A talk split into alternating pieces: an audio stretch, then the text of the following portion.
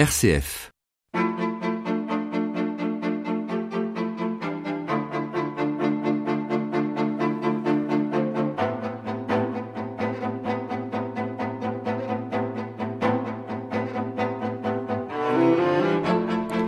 La philosophie grecque est à la mode en ce début de XXIe siècle. Épicurisme, stoïcisme, hédonisme sont convoqués pour censer donner les clés du bonheur et de la quiétude à des contemporains fatigués d'exister et en mal de guide et de maître.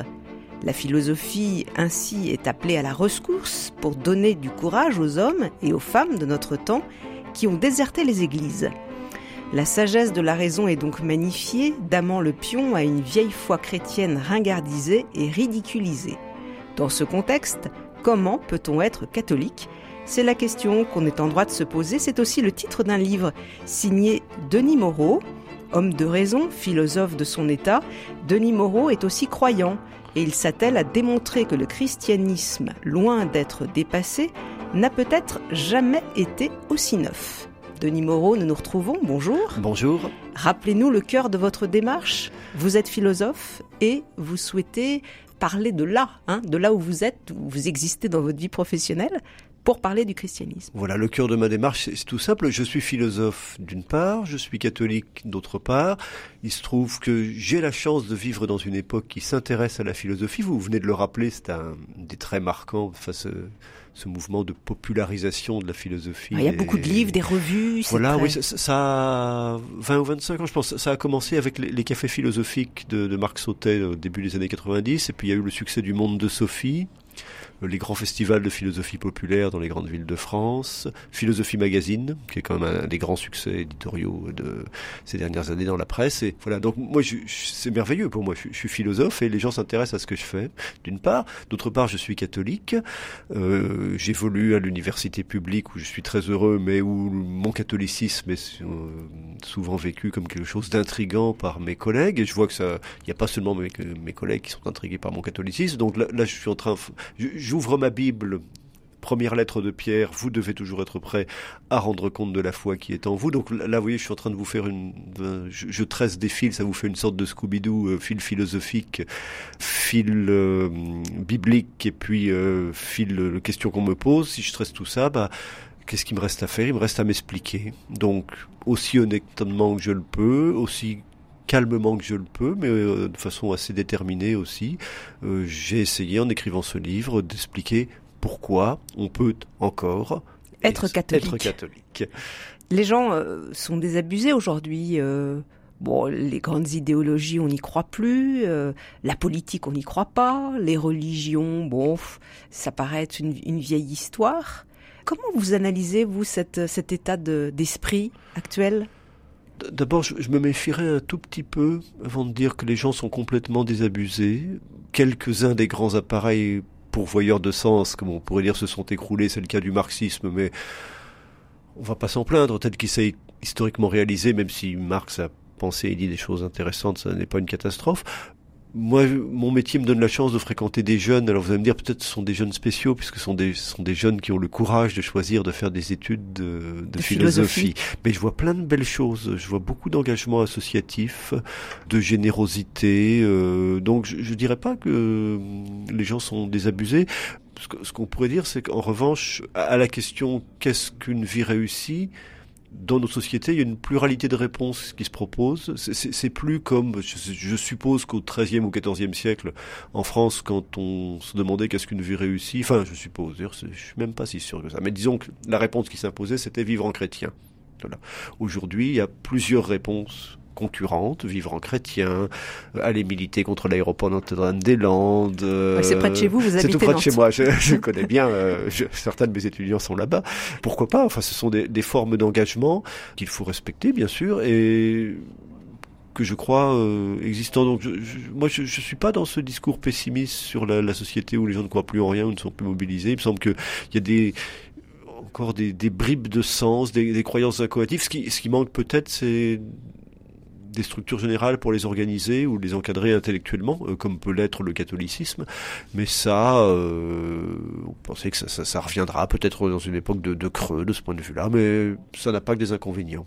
dans votre livre, justement, vous dites que euh, les chrétiens, non seulement ont le droit d'être chrétiens, non seulement c'est une chance d'être chrétien, mais qu'ils peuvent en faire bénéficier l'ensemble de la société en participant à la société telle qu'elle est aujourd'hui. Oui, alors j'insiste sur le en participant à la société telle qu'elle est aujourd'hui. Moi, j'en ai un peu marre des discours de retour à la chrétienté euh, qui, fantasment. Je suis pas sûr que ça existait d'ailleurs quelque chose comme la chrétienté, mais qui, fantasme un autre foi qui aurait été meilleur et auquel il faudrait revenir. Ça, je, n'y crois pas.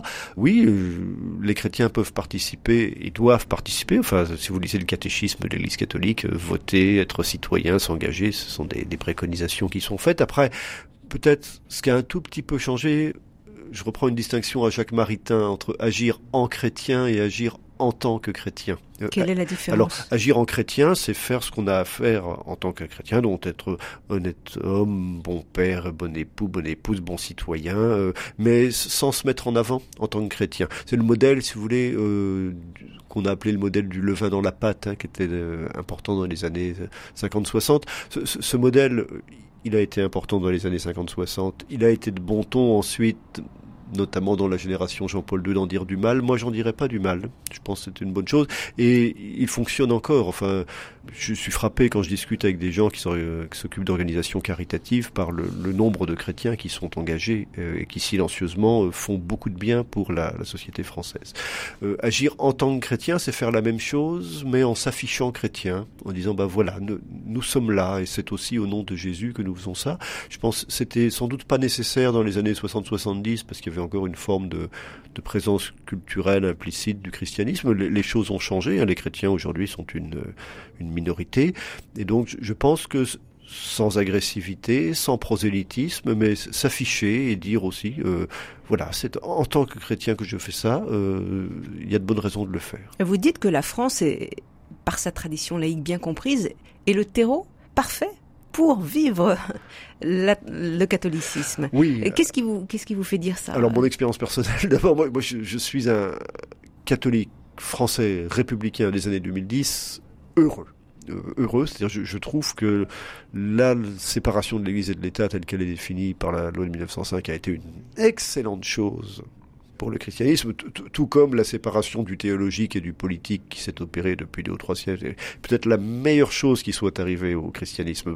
Tous ces siècles de confusion entre le, pouvoir temporel et le pouvoir spirituel, c'était épouvantable. Et vraiment, euh, enfin, je pense que là, il y a eu un, grand progrès qui s'est réalisé.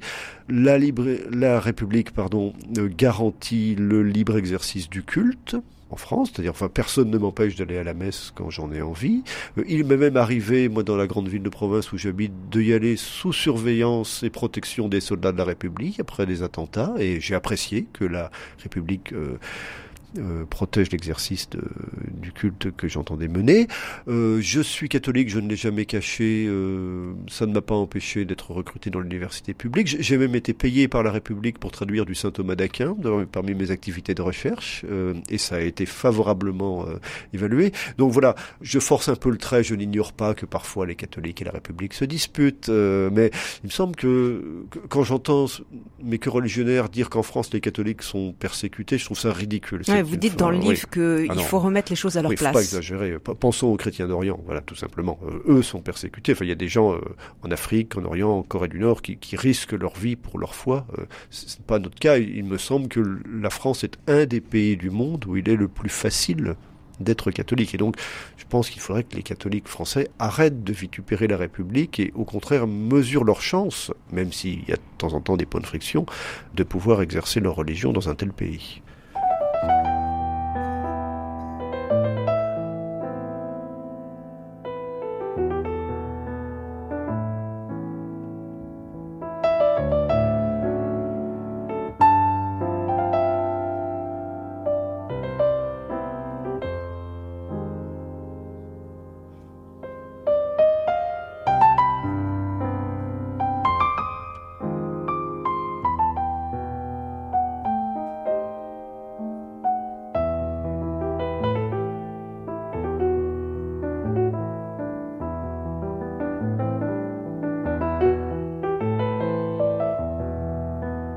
Sur le rebord du monde, Béatrice Saltner. Denis Moreau, je rappelle que vous êtes philosophe, auteur du livre Comment peut-on être catholique, paru aux éditions du Seuil.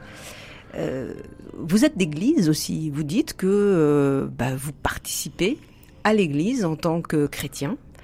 Et je suppose qu'on vous pose la question comment tu es catholique? Et en plus, tu fais partie de l'Église? Oui, Comment peux-tu faire partie de l'Église? Souvent, ça prend. Quand, je parlais de l'écriture de ce livre avec des amis, euh, souvent ils me disaient comment je suis chrétien, ça je comprendrais, mais quand même comment je suis catholique, là tu exagères. Alors parce que il y a quand même quelques points qui manifestement dans la doctrine catholique sont passent difficilement pour les gens et parmi ces points-là il y a l'Église hein, l'Église qui est conçue comme une espèce de grosse structure castratrice euh, hyper autoritaire où on ne devrait voir qu'une seule tête etc alors contre ça j'ai tenté on peut pas dire que j'ai employé j'ai cherché la, la facilité j'ai tenté un éloge de l'Église j'ai tenté d'expliquer pourquoi malgré tout et je n'ignore pas ce qui ne va pas dans l'Église ce qui me passe par la tête, mais je pense que c'est quelque chose qui restera longtemps comme une tâche infamante dans l'histoire de l'Église, c'est tout ce qui s'est passé autour des affaires de pédophilie. Donc ça, ça existe et il faut pas l'oublier.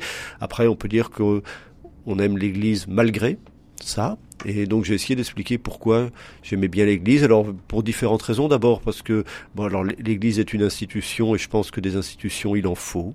vous dites que les euh, institutions nous gardent. Je pense qu'elle nous protège. En, France, on, ne s'en rend pas très bien compte en France parce que les institutions fonctionnent bien. Mais il suffit qu'elles se mettent à dysfonctionner pour qu'on se réalise euh, à quel point elles sont impérieusement nécessaires. Pensons au transport, tant que ça marche, euh, dès que c'est la grève, c'est la catastrophe. Pensons aux pompiers, etc. Et nous sommes euh, un peu hypocrites sur ces questions-là.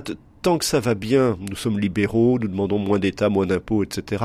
Puis dès que ça ne va plus, alors là, mais que fait la police? Mais où est le gouvernement? Et pourquoi est-ce qu'on ne met pas, etc. Voilà.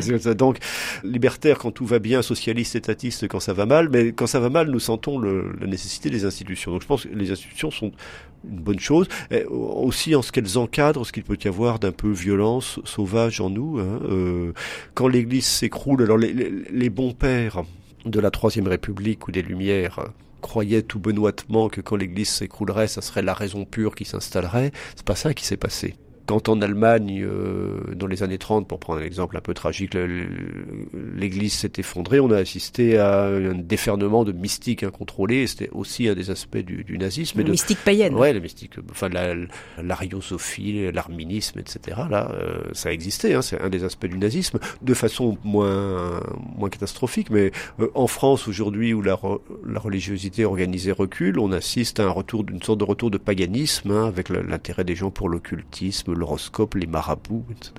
Et donc, donc euh, il, il, est bon que nous ayons des garde-fous. Il est bon que la piété soit en un sens organisé. Mais ça, c'est un argument assez faible pour défendre l'Église. Des arguments plus forts, alors, d'abord, enfin, moi, ça fait 50 ans que je traîne dans l'Église catholique. Si nos auditeurs me, me, permettent, j'ai rarement vu un pareil bordel. Enfin, c'est, euh, j'ai traîné dans l'éducation nationale, euh, j'ai fait mon service militaire, j'ai aussi participé à, à l'armée française, et dans les grandes institutions où il m'a été donné d'évoluer, c'est de loin la plus désorganisée. C'est-à-dire, euh, enfin, personne n'obéit à personne. Euh, les gens râlent tout le temps, euh, contester son évêque, son curé. Euh, donc quand on me dit c'est euh, rigide, rigide, c'est autoritaire et tout, ça, vu de l'intérieur, ça me fait beaucoup rire.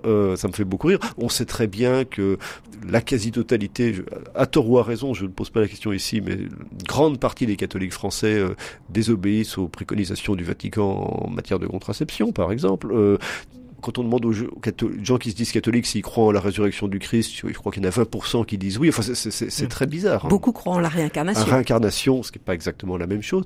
Donc, l'Église catholique bunker où on ne devrait voir qu'une seule tête, vu de l'intérieur, pas du tout. Et alors, plus positivement, je pense que c'est quelque chose d'extrêmement appréciable dans l'Église catholique, c'est le, le, chatoiement, la pluralité, la diversité des propositions qui, qui sont faites. Je, je, je prends une comparaison dans, dans le livre, euh, c'est un, vitrail de cathédrale. Si, si vous le voyez de l'extérieur, c'est tout gris, il y a des ferrures, c'est pas très intéressant. Si vous le voyez de l'intérieur éclairé par le soleil, ça chatoie en une multitude de couleurs.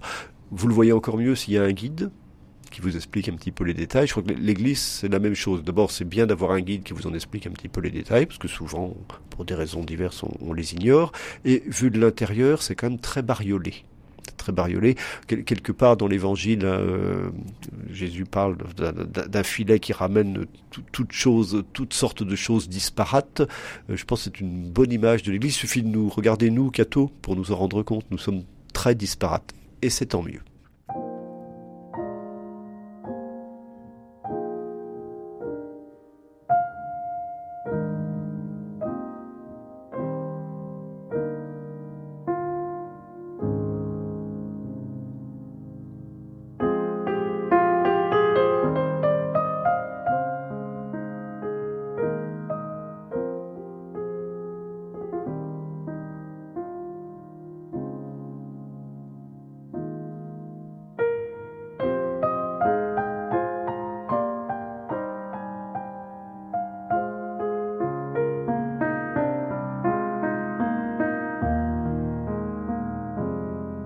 Sur le rebord du monde, RCF. Denis Moreau, euh, un Dieu qui naît dans une crèche, qui meurt sur la croix, qui se relève d'entre les morts, c'est folie, dit Saint Paul. Il dit aussi que c'est sagesse. Alors, puisque nos contemporains, nous l'avons dit, sont en quête de sagesse, il y a une recherche philosophique, est-ce qu'il y a un point de jonction finalement? Est-ce que ces deux mondes, le christianisme et puis le monde contemporain, peuvent se rejoindre, puisqu'on a l'impression qu'il y a des aspirations là qui peuvent euh, aller ensemble? Ce qui est frappant dans cette quête de sagesse, là, euh, c'est la quête de, c'est le, retour. Vous, parliez des, du retour des écoles antiques, stoïcisme, épicurisme. Il faudrait rajouter scepticisme, qui n'est mhm. pas à, aussi un des grands courants de pensée antique et qui n'est pas à négliger comme forme de sagesse. Toutes ces écoles-là, elles étaient animées par la question de la vie bonne, c'est-à-dire qu'est-ce que réussir sa vie? Et il me semble que le christianisme est une des réponses envisageables à cette question-là. Et c'est par là qu'il peut rejoindre nos contemporains. C'est-à-dire il faut se dire et se donner les moyens de dire, ce qui est peut-être pas toujours très facile. Euh, vous avez envie de réussir votre vie. Nous, chrétiens, ou nous, catholiques, euh, nous vous proposons une voie que nous croyons bonne pour cela. Après, il faut se donner les moyens de l'expliquer. Et ça, c'est peut-être un peu compliqué. Peut-être que longtemps, alors vous savez, en, philosophie, on distingue éthique du devoir et éthique de la vertu. Alors, quelle est la différence? L'éthique du devoir, c'est quand on impose des interdits aux gens ne fait pas. Et l'éthique de la vertu, c'est quand on donne aux gens des préconisations pour développer ce qu'ils ont de bon en eux et réussir leur vie. Et l'Église s'est située où? Alors je crois que avant ça, si vous me permettez, c'est pas deux morales différentes, c'est deux façons différentes de faire de la morale. Vous voyez, si, un gamin veut mettre ses, de 4 ans veut mettre ses doigts dans la prise, je lui dis ne le fais pas. Euh, il me dit pourquoi? Je lui dis c'est interdit le même 15 ans plus tard veut mettre ses doigts dans sa prise, je lui dis ne le fais pas, il va me dire pourquoi, je lui dis parce que c'est pas bon pour toi, puis je vais lui donner des conseils pour mieux réussir sa vie qu'en mettant ses doigts dans la prise. Donc je peux traiter les gens comme des petits enfants en les, leur assénant des listes interminables d'interdits, ou je peux traiter les gens comme des adultes en leur expliquant pourquoi il faut euh, faire euh, ce qu'il y a à faire pour réussir sa vie. Je crois que longtemps, et ça il faut le reconnaître, euh, l'Église catholique a traité les gens comme des petits enfants, s'est contenté de catalogues interminables d'interdits mal expliqués et nous en sommes sortis. alors, nous sommes en train d'en sortir. Euh, je pense qu'à bon droit, dans les années 60, les gens ont fait savoir à l'Église catholique qu'ils n'en pouvaient plus de cette façon de faire de la morale, et les gens avaient raison. Et ça, nous, sommes en train d'en sortir. C'est-à-dire qu'il y a quand même un, retour à l'éthique de la vertu depuis euh, depuis une bonne trentaine d'années. Quelqu'un qui nous en fait sortir. On, on, a parlé de Jean-Paul II, on a parlé de Benoît XVI, parce que c'était les, les, papes philosophes, et donc ce sont des gens importants pour moi. Mais quelqu'un qui nous fait sortir de l'éthique du devoir pour développer l'éthique de la vertu, c'est incontestablement d'un bout à l'autre le François. Pape, le pape François, oui. Alors, je reviens à, votre idée de vie bonne. Quelle est la, la piste que propose le christianisme fondamentalement pour cette vie bonne Parce que c'est pas très marrant au fond, donner sa vie, aimer ses ennemis, euh, faire passer l'autre avant soi. Euh, est-ce que hmm, c'est pas, pas, très glamour, c'est pas très populaire. C'est pas très glamour. Alors je, dirais deux, pistes quand même. Il y a l'amour je vais dire une banalité. Euh, Dieu est amour. Voilà. Euh, ça, nos éditeurs sont en train de me dire c'était bien la peine euh, d'inviter un philosophe pour nous dire ça. En fait, c'est une thèse assez originale qui a mis du temps à s'imposer quand on fait un peu d'histoire des idées. Et historiquement parlant, longtemps, quand les gens se demandaient qu'est-ce que Dieu est avant tout, il répondait, il est justice, c'est l'être, il est infini, etc. Mais ça, n'est que relativement récent que il est récemment qu'on s'est mis à penser que le, premier nom de Dieu ou la caractéristique numéro un de Dieu, c'était amour. Et puis le pape François a même un peu précisé les choses en disant que c'était un type d'amour particulier qui était la miséricorde. voilà. Hmm. Et donc Dieu, c'est l'amour. Ça veut dire que, comme le dit euh, Saint Jean, là où il y a de l'amour, Dieu est présent. Ça, je trouve que c'est quand même une piste, enfin si vous me permettez l'adjectif, assez sexy, euh, qui est susceptible d'intéresser nos contemporains, parce que la plupart des gens que je connais, l'amour, ça les intéresse. Alors après, peut-être il faut purifier un peu, polir un peu, préciser un peu de quel type d'amour il s'agit, euh, mais euh, y compris dans ses dimensions les plus charnelles, l'amour est un chemin vers Dieu. C'est pas moi qui le dis, c'est Benoît XVI. Hein. Donc là, il y a un point d'accroche entre la société. Là, entre le grand désir d'amour qui monte dans la société sous des formes dont je veux bien qu'elles soient un peu brutales, mal fichues, enfin euh, voilà, euh, mais tous ces gens qui s'inscrivent sur des sites de rencontres, ils cherchent l'amour peut-être c'est pas exactement celui-là que le christianisme leur dirait de chercher, mais ils sont en chemin vers quelque chose que le christianisme a à leur proposer. Donc ma première piste quand même pour dire oui, les chrétiens ont quelque chose qui intéresse les gens euh, d'aujourd'hui à proposer, c'est l'amour. Et ma deuxième piste, ça serait la joie c'est assez frappant de voir comment c'est une notion qui est à la mode hein, depuis. Euh, euh, il y a eu beaucoup de choses autour du bonheur. Oui, mais c'est le bonheur, non? Alors là, la, maintenant, la, joie est sur le retour. La joie est sur le retour, et c'est une bonne nouvelle parce que je pense que c'est une notion euh, plus importante philosophiquement. Quelle différence en tant que philosophe vous faites là entre la joie et le bonheur? Le bonheur, ça serait la satisfaction de tous nos désirs, et donc ça a quelque chose d'un accomplissement statique.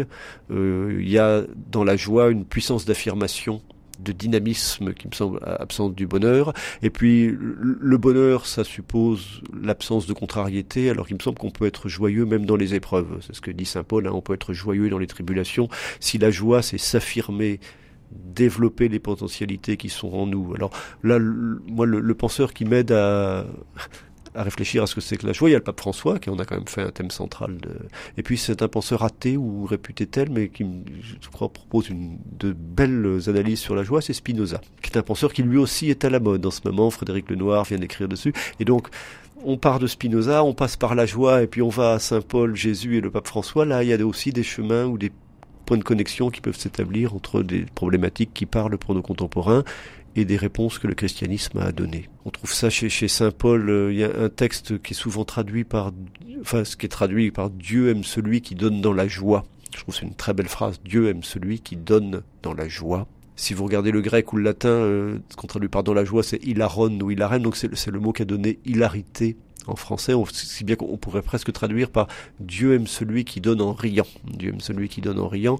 Et contre la réputation de triste cire qui est faite souvent aux chrétiens, je crois qu'il faudrait faire un éloge chrétien du rire. Euh, Justement, j'allais en parler parce que dans votre livre, il y a, il y a beaucoup d'humour. Vous, vous, dites des choses très sérieuses philosophiquement, mais avec euh, une pointe d'humour.